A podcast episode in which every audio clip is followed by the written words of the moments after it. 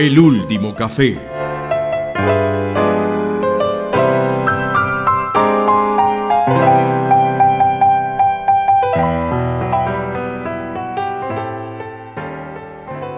Hola Mario, ¿qué tal? ¿Cómo te va hoy?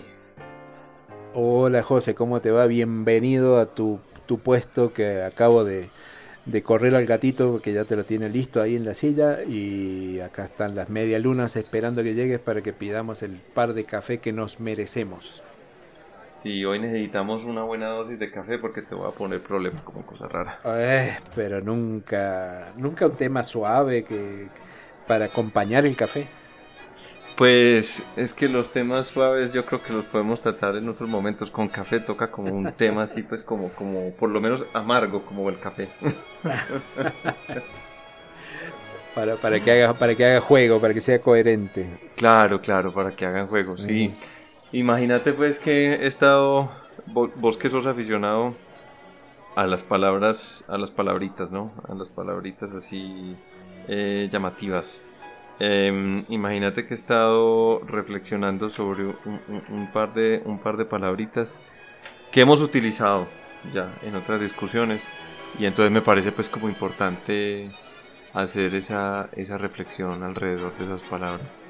Eh, eh, la cuestión va siempre acompañada de un verbo. ¿no? El verbo es ser y después aparecen esas palabritas. Entonces, Ajá. Eh, pues ya te podrás imaginar, hay muchos ejemplos, ¿cierto? Por ejemplo, ser ingeniero, ¿cierto? Ser médico, ser, ser profesor, ser docente, ¿cierto? Ser físico. Yo, uh -huh.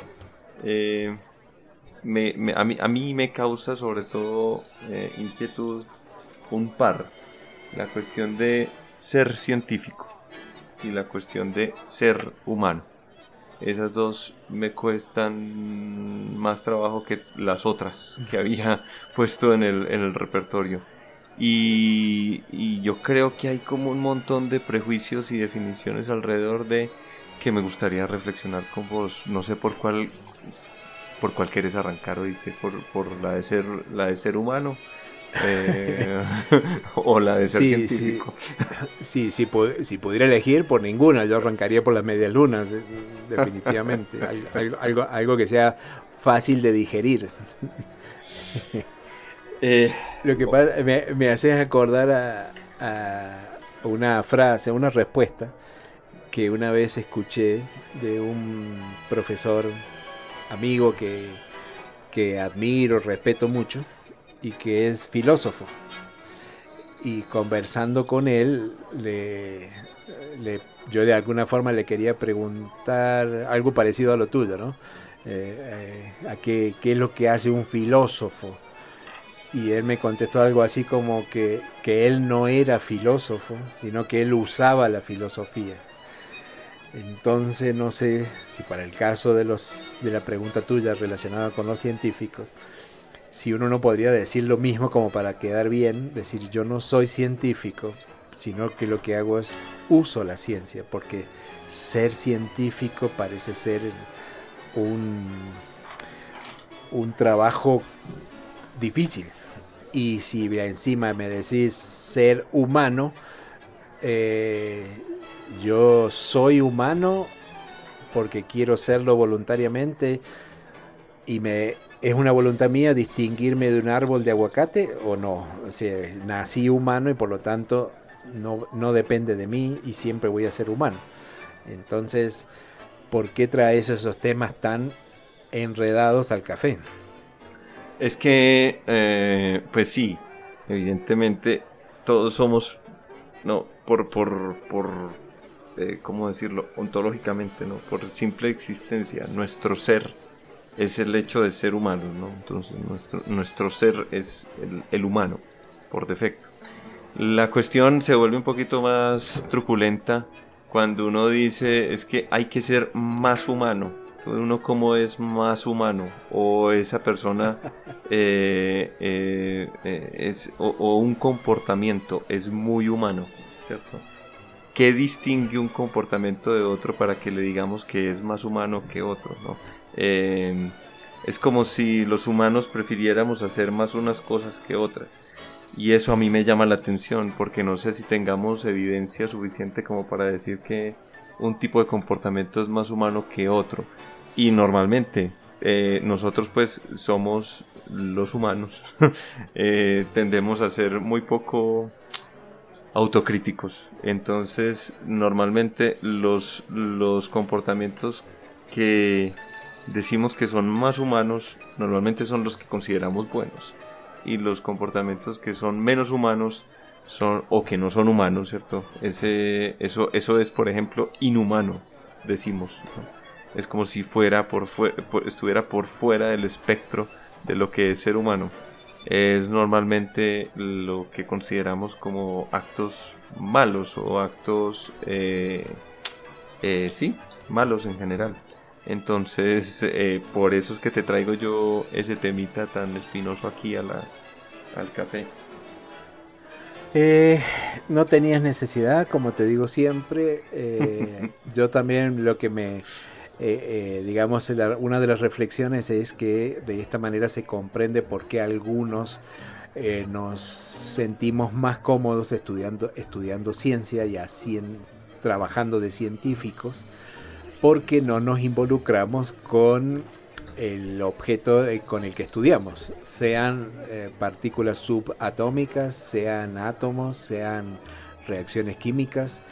Ellos están allá y nosotros, los observadores, los investigadores, estamos de este otro lado. Pero vos traes estos problemas para amargarme el café cuando el investigador analiza el comportamiento de un sistema del cual también forma parte, porque somos seres humanos.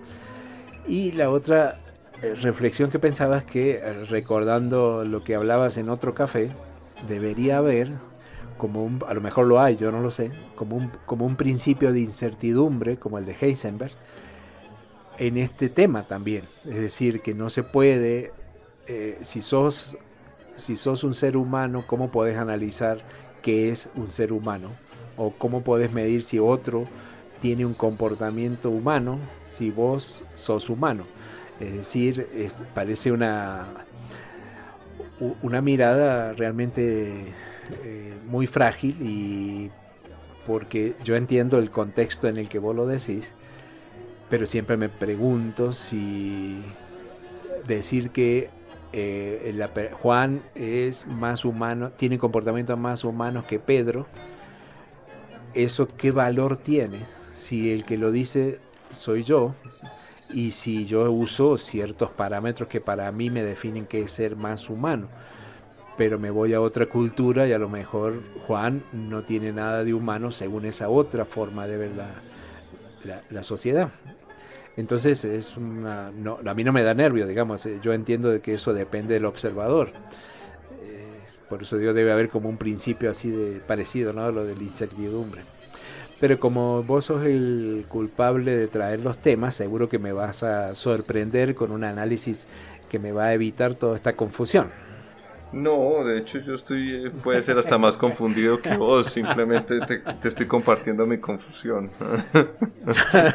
yo, yo, yo intenté por el lado de provocarte a ver si así conseguía salir de esto. Pero, pero es que efectivamente provocaste, pero yo creo que provocaste una tragedia peor. y te voy a decir por qué. Eh, bueno, antes de ese por qué, sobre lo último que dijiste, entonces queda la pregunta abierta y esa pregunta te la dejo ahí para, para, para que sigamos reflexionando sobre ella. Puede ser ya o puede ser después. Eh, entonces los humanos no podemos estudiar al ser humano. Esa es una pregunta fundamental, ¿no? Y en la medicina por lo menos, en la psicología, en la psiquiatría, hay un intento, ¿no? Y en la sociología hay un intento por estudiar ya al hombre como sociedad. Entonces ahí es una cosa, pues, una pregunta que es eh, fundamental para nosotros los seres humanos. Si nosotros, si nosotros no nos podemos estudiar y no nos podemos entender a nosotros mismos, ¿qué hacemos? ¿Cómo hacemos? ¿Cierto? Porque es una pregunta absolutamente indispensable para poder continuar como sociedad. Pero bueno, más allá de eso, la otra pregunta, la otra pregunta que vos dejaste ahí es Listo. Ah, bueno. Eh, somos, eh, entonces, utilizamos ciencia y ahí fuiste muy cuidadoso en, decir eso, ¿no? Utilizamos ciencia porque no nos queremos meter con estos intríngules de, del, ser humano, ¿no? Y entonces nos quitamos ese problemita de encima y eh, eh, pues nos vamos a estudiar las, las, partículas subatómicas, los átomos, las moléculas, otros seres vivos, ¿no?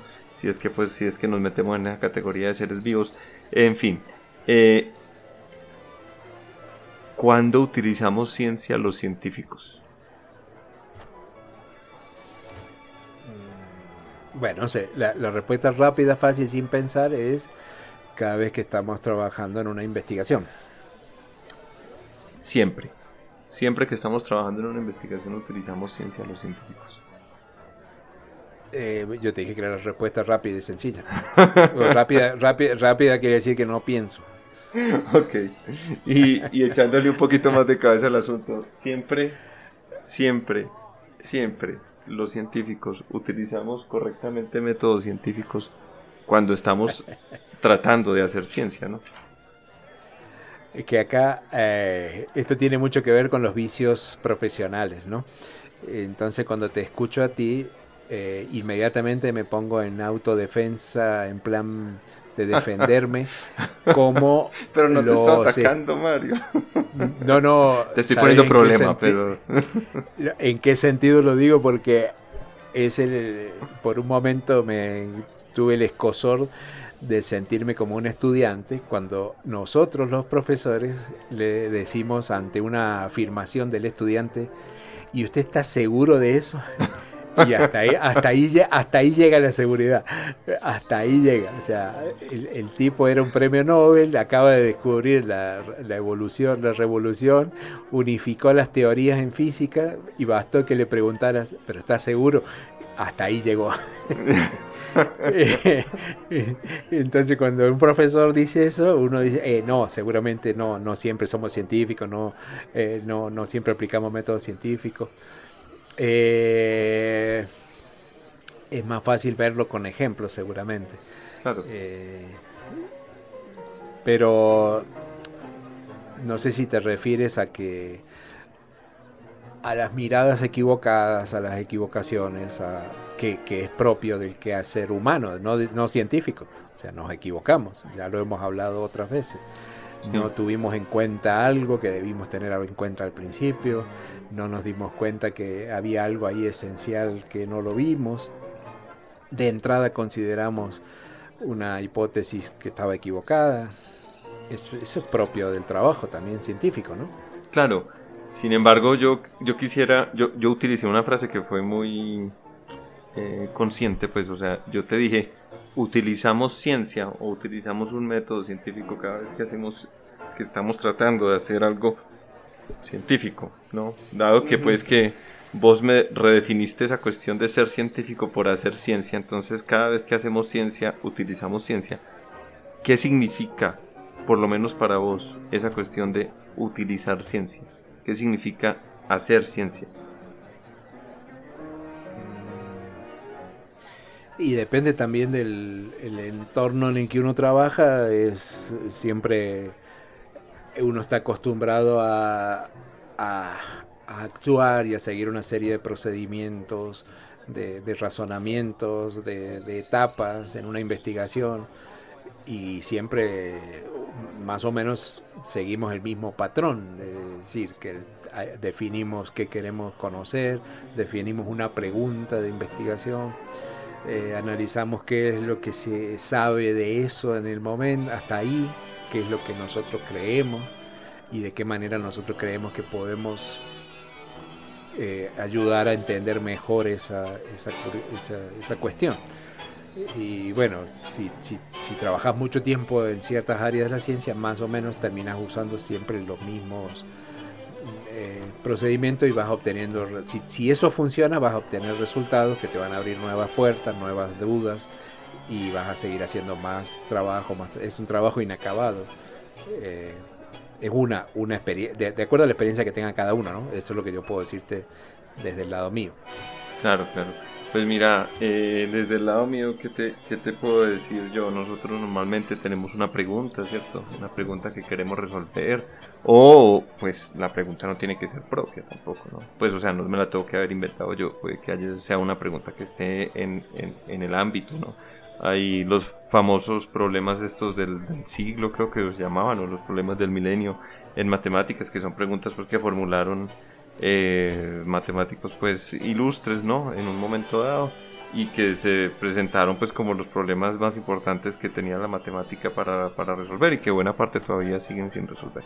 Entonces hay siempre una como una pregunta de trabajo, una pregunta que uno quisiera responder y a partir de ahí pues hay diferentes diferentes como vías a, recorrer. Siempre hay una una eh, lo que llamamos un estado del arte. Eh, hay que em, investigar qué se ha hecho, ¿no? Qué se ha hecho ya al respecto, qué han hecho ya otros científicos, qué se ha respondido y qué no se ha respondido al respecto de esa pregunta, porque la pregunta pues puede tener muchos muchos aspectos, ¿cierto? Y puede tener muchos componentes. Eh, después de eso, entonces ya habrá un método que utilizar específico para, para hacer un experimento, para hacer un desarrollo teórico y a partir de ahí pues ya uno llegará o no, ¿cierto? A una, a una respuesta a la pregunta. Eso es lo que yo podría decir así muy, muy, de forma muy abstracta, ¿no? Y de forma muy genérica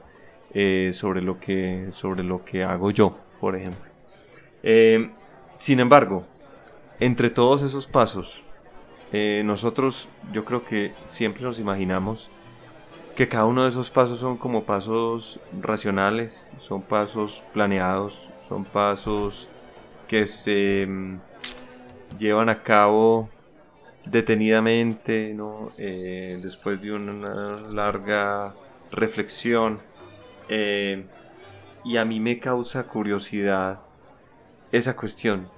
Eh, todos esos pasos son así tan racionales, tan pausados, ¿cierto? Tan no sé, como tan, como tan planeados. Y, y contra pregunta, ¿no tiene mucho que ver también de que, digamos, cuando vos hablas de... En, el fondo nadie hace ciencia o aplica ciencia por sí, mm, en, investigación científica estoy hablando, eh, en un laboratorio, en un centro de investigación. No es una persona la que se levanta y hace todo eso, sino que también está condicionado por, por, por lo que se viene estudiando en ese lugar, de la forma en que aprendiste a trabajar en ese sitio o los temas de investigación que se hacen habitualmente en ese lugar. Entonces uno, uno en realidad no es absolutamente independiente de, lo, de la historia reciente, por lo menos, de la investigación. Entonces, lo que estás haciendo casi siempre es una, una extensión de algo que ya se venía haciendo y eso te, digamos, ya te condiciona de entrada porque vas a usar ciertos elementos que, ya se vienen usando históricamente. Estoy recordando, por ejemplo, en el caso de mi, cuando yo hice mi, trabajo de tesis doctoral, no fue un trabajo que se me ocurrió a mí y que yo lo hice por mí mismo, sino que en realidad la tesis mía formó parte de una secuencia de tesis que ya se venían haciendo varios años antes y se le fueron agregando y se fueron modificando cosas y van surgiendo nuevos trabajos de tesis, pero entonces yo no necesariamente estaba condicionado por lo que se hacía por la forma de trabajar. Entonces el trabajo lo hice desde un desde un espacio en particular. Pero no, no sé si uno puede independizarse de esa historia reciente. ¿Hasta qué punto? Claro, eh, todo trabajo científico es más o menos eh, acorde a su, a su contexto, ¿no? Eh, por ejemplo, lo que vos mencionaste, los trabajos doctorales típicamente no es una, por lo menos en nuestra época, tal vez el, el, a inicios del siglo pasado, finales del siglo antepasado, eh, los, hacerse doctor si era tal vez una cuestión más de, tener una pregunta propia, ¿cierto? De tener una, una, investigación propia larga y fuera de eso era venía en una etapa más, más, más madura de la vida, ¿no? Era un poquito distinto, pero por lo menos ahora normalmente es una pregunta que está como en el medio, que es el, asesor de tesis el que se genera esa pregunta, ¿no? Y, pues entonces nosotros siempre nos imaginamos, por lo menos en física, esa cuestión de, del doctorado como, o, o, la investigación en general, si uno se imagina como, como todo el conocimiento así como una burbuja grande, eh, que, que, el doctorado es como sacarle un chichoncito, ¿no? Como expandir en, en algún sentido un poquitico esa burbuja, un pasito, como si se le hubiera pegado una burbujita chiquitica, chiquitica en alguno de los lados, eh, en alguna parte pues esa gran burbuja, como para empezar a expandirla. Pero entonces en realidad son contribuciones pequeñas que van siendo hacia todos los lados para agrandar ese, ese mar de conocimientos, esa burbuja de conocimientos que posee la humanidad. Entonces, ahí ya me, ahí ya me fui con esa, con esa metáfora y volviendo un poquito a la, a la, a la cuestión que, nos, que, que estábamos discutiendo, era, eh, a mí dos preguntas me quedan siempre en el, en el, en el, en el ambiente, ¿no? Entonces, pues la cuestión de ser científico, como te dije, de hacer ciencia, tiene sus, eh, sus dificultades. Una de ellas es esa cuestión de la racionalidad cuando hacemos, cuando hacemos ciencia, ¿cierto? De la racionalidad cuando hacemos ciencia, qué tan racional es ese, eh, es esa construcción de la ciencia. Eh, que yo no tengo una respuesta, pero por eso te hago la pregunta. Y la otra pregunta que siempre me hago yo es, ¿qué tanta ciencia aplicamos nosotros en nuestro día a día, los que nos damos por llamarnos científicos? El, por fuera del trabajo científico, tú dices, en el, el, día a día, en tu casa. En nuestra cotidianidad, sí. Mm, yo pienso que hay algunas cosas necesarias, es decir, uno no, no se quita la bata del laboratorio y se le va a lo científico, o sea, uno no, no, no pierde las herramientas, ¿no? Así como un, no sé, un, un mecánico que trabaja reparando motores todo el día no se va a olvidar de reparar una, un bombillo en la casa. Y nosotros si nos quitamos la bata del laboratorio no vamos a dejar de entender que si la leche se pone muy ácida se va a cortar y se va a separar en varias fases. Aunque, digamos, hay ciertas cosas que van con nosotros. En ese sentido, usaríamos nuestra experiencia científica. En ese sentido, me lo miro así, pero yo sé que vos, vos, vas a tener ideas totalmente diferentes y yo, mi labor en este café es servirte de excusa para que me digas esas brillantes reflexiones. No, por ahí va, por, por donde vos dijiste, en realidad va, va el asunto, pues, pero eh, si bien hay cosas que nosotros en nuestro, en nuestro día a día eh, utilizamos la ciencia, utilizamos nuestros conocimientos, hasta podemos utilizar métodos científicos para llegar a alguna, alguna conclusión sobre nuestra cotidianidad. Eh, no sé, por ejemplo, si tengo varios caminos para ir al trabajo, ¿no? de la casa al trabajo, puedo en realidad experimentar, tomar mis datos y al final tomar una decisión sobre cuál es el camino de la hora, dependiendo de, de muchas variables, ¿no? Eh, que me permitan tomar una decisión científica basada en los datos eh, para, para, ese tipo de cosas, que son problemas muy cotidianos, ¿no? Son problemas completamente cotidianos. Lo otro es tal vez lo que más me intriga a mí. Eh,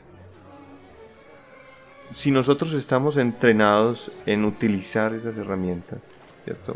Estamos entrenados en reflexionar acerca de, eh, de, de, estas cosas, de utilizar la racionalidad, utilizar el método científico. ¿Qué es lo que pasa cuando decidimos no utilizarlo? En, en buena parte de nuestro quehacer hay, hay eh, o sea, en buena parte de nuestro existir, ¿no? no somos científicos. ¿Por qué decidimos no serlo? Si bien estamos entrenados es para ello. Pero tú crees que uno puede dejar de serlo. Ahí es donde me estoy cuestionando eso. ¿En qué momento decides voluntariamente no serlo? No forzosamente tiene que ser voluntario, ¿no? Sino que entonces, ¿por qué hay partes de nuestras vidas en que simplemente no utilizamos lo que sabemos? Eh, no sé. Por ejemplo, eh, para poner temas así eh, complicaditos, como los que nos gustan.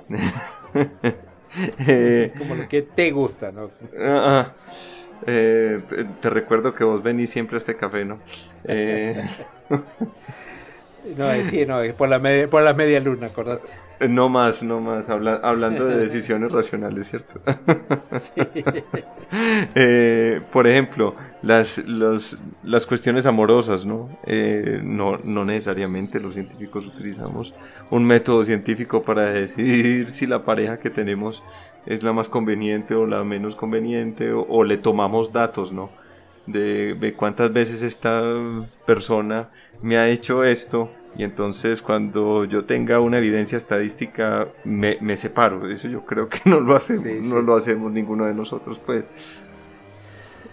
Sí, yo sé que ibas a agarrar por ese lado el romanticismo. Yo también estaba pensando eh, en un atardecer, en algo que te emocione.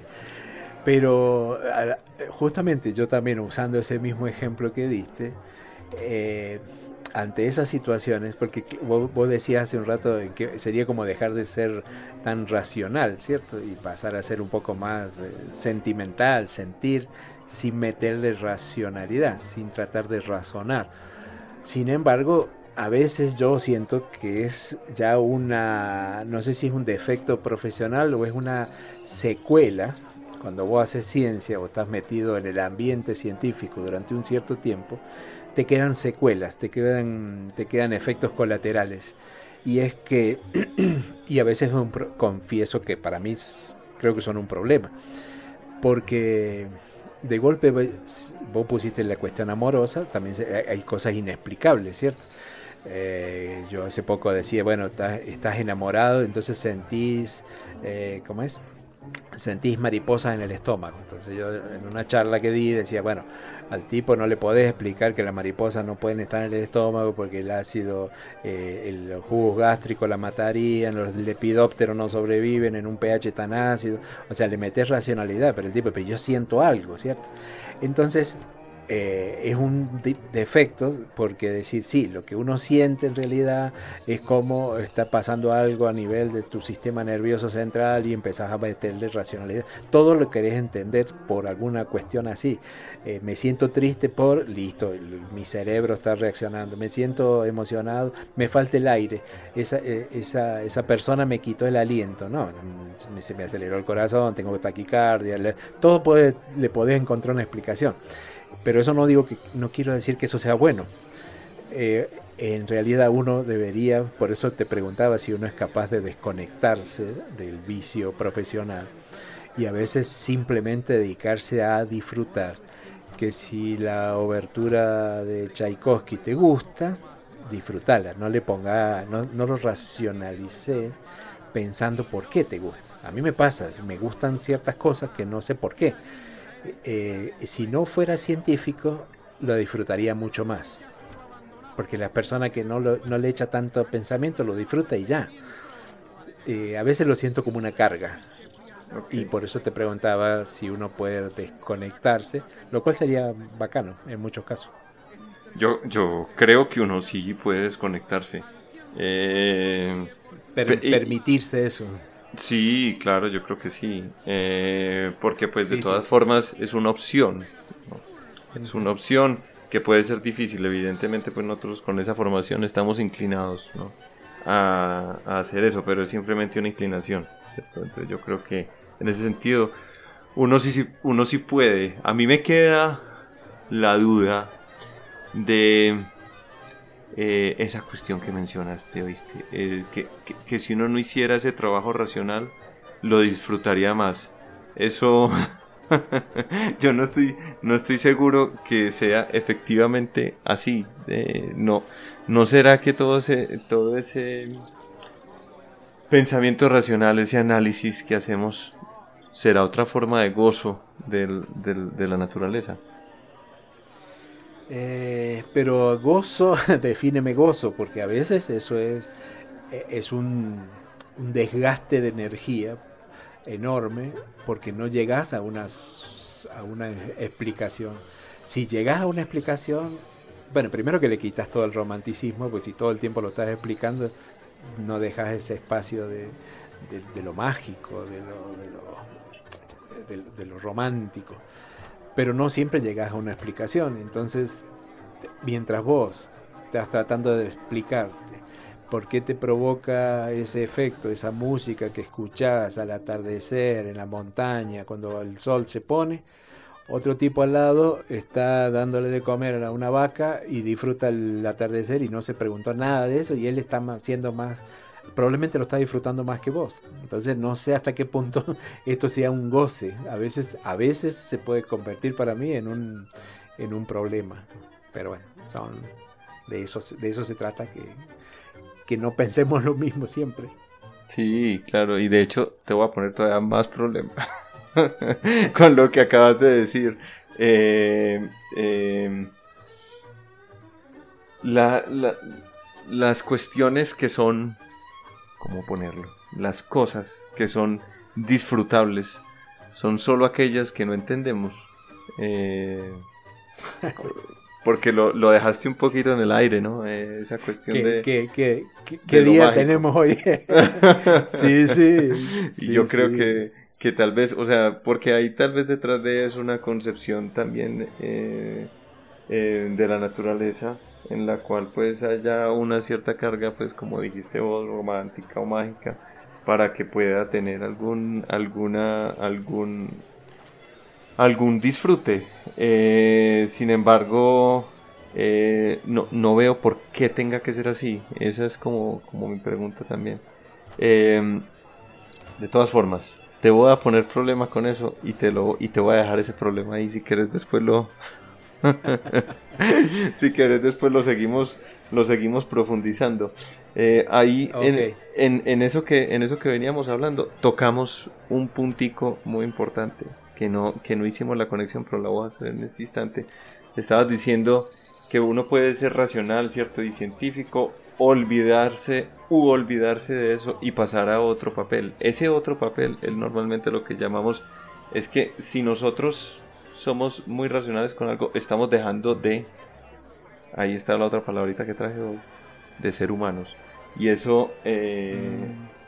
Eh, yo creo que lo has escuchado, ¿no? Es que uno se, eh, es como que mientras más racional es como menos humano y como mientras más racional, eh, perdón, menos racional, entonces es como que siente más todo, ¿no? Es, se vuelve más humano. Y a mí me preocupa bastante que saquemos del papel de, de la cuestión de, de, de ser humano la racionalidad. Y me preocupa bastante entonces que por defecto entonces estemos sacando la cuestión del cientificismo o el método científico o el hacer en términos generales, como lo quieras poner, eh, de ese espectro de lo, de lo humano. Sí, yo, yo pensaba también cuando te escuchaba, eh, estaba recordando ciertas conversaciones diferente de las que podemos hacer nosotros dos en este café cuando hablas con alguien que no es científico y por ejemplo cuando con un artista, alguien que trabaja absolutamente metido todo el tiempo en con arte. Y es bacano esas conversaciones porque la, nosotros, eh, eh, digamos, ese, en ese sentido es el otro extremo. Allá no se cuestiona nada racional. Es, es el disfrute, es la creación, el, o sea, hay muchas cosas que se hacen desde el arte que, no se pueden explicar, se sienten. Y, como que es más fácil sentirla sin meterle tanto, tanto cuestionamiento. Pero eh, es, como un, hay que hacer una mezcla de todas estas miradas a ver si a uno llega a entender un poquito eso, pero sí lo que voy a decir del comportamiento humano, de, ser inhumano, parece que ser inhumano es no tener sentimiento, ¿no? A veces se dice ese tipo es inhumano, porque no siente, porque es muy frío, entonces... Eh, y, encima vos lo estás metiendo en la licuadora con los científicos y con lo cual me hace pensar, claro, uno empieza, como la señora está acá al lado ya me está mirando, le dice, bueno, pero al final los científicos son humanos, eh, por ser científico uno tiene comportamientos inhumanos, eh, eh, ya no sé quién soy y todas esas cosas. no sé quién soy, ni dónde estoy parado, ni qué estoy tomando, ya no sé si es café o si es otra cosa.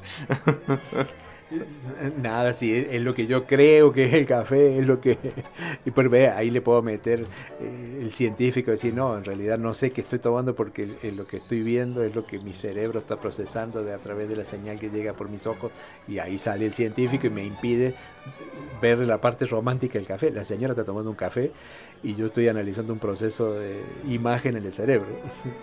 Y es el mismo café, Paco. Ajá, efectivamente, sí. Pues, eh, hombre, yo sí, se vuelve todo complicado, sino que es que, como te decía, esas palabritas, ay, hombre, esas palabritas son de esas palabrejas que son em, peligrosas, peligrosas, peligrosas. Y a mí lo que sí me parece muy importante, así como, como que, que yo lo he tenido ya un poquito como conclusión alrededor de esto, ¿no? Como, como una cosa en la que uno podría envolver eh, la, la, el, ese, ese problema de ser humano y de ser científico es que ser científico es parte del ser humano, eh, la racionalidad es parte del ser humano. Eh, no creo yo personalmente que haya que poner en polos opuestos una cosa y la otra, o la sensibilidad, ¿cierto? Con la racionalidad que haya que ponerlas en, en, polos opuestos. Si bien normalmente las ponemos en polos opuestos y no estoy diciendo que tenga una eh, solución filosófica bajo la cual las dos cosas estén unificadas, ¿cierto? No estoy diciendo eso tampoco, sino que simplemente siendo provocativo em, o provocador, pues mejor. Em, eh, poner las dos cosas en polos opuestos, yo creo que tal vez no, no, no sea eh, lo, más, lo más constructivo. Y eh, eh, parte del, del, quehacer de ser científico, esa es tal vez mi frase más provocadora del día de hoy, parte del trabajo de ser científico es ser humano.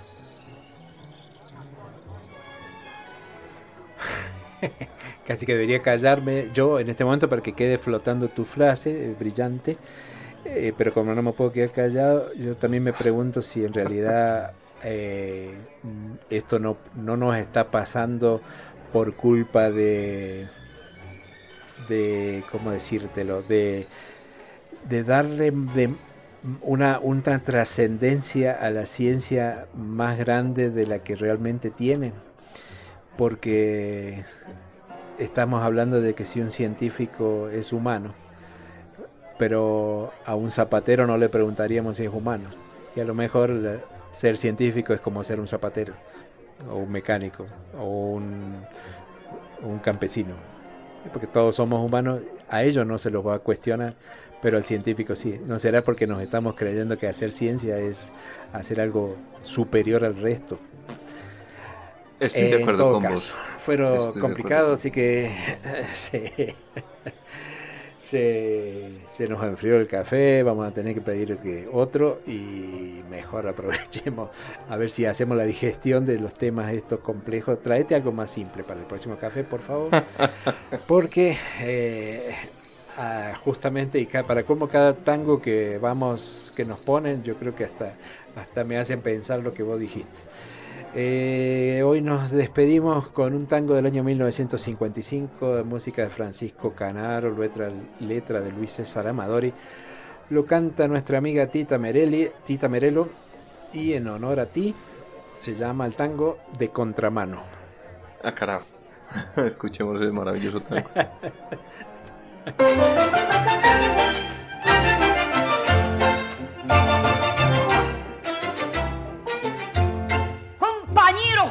ocupación es vivir para la gente. Yo he nacido independiente y ando contra la corriente, sin pararme ni escuchar al que me viene a criticar. Yo no sé por qué es que yo vivo al revés. Si me quieren, no quiero ni puedo querer. Y el que sepa llevarme la contra ya sabe la clave y en fija me muero por él.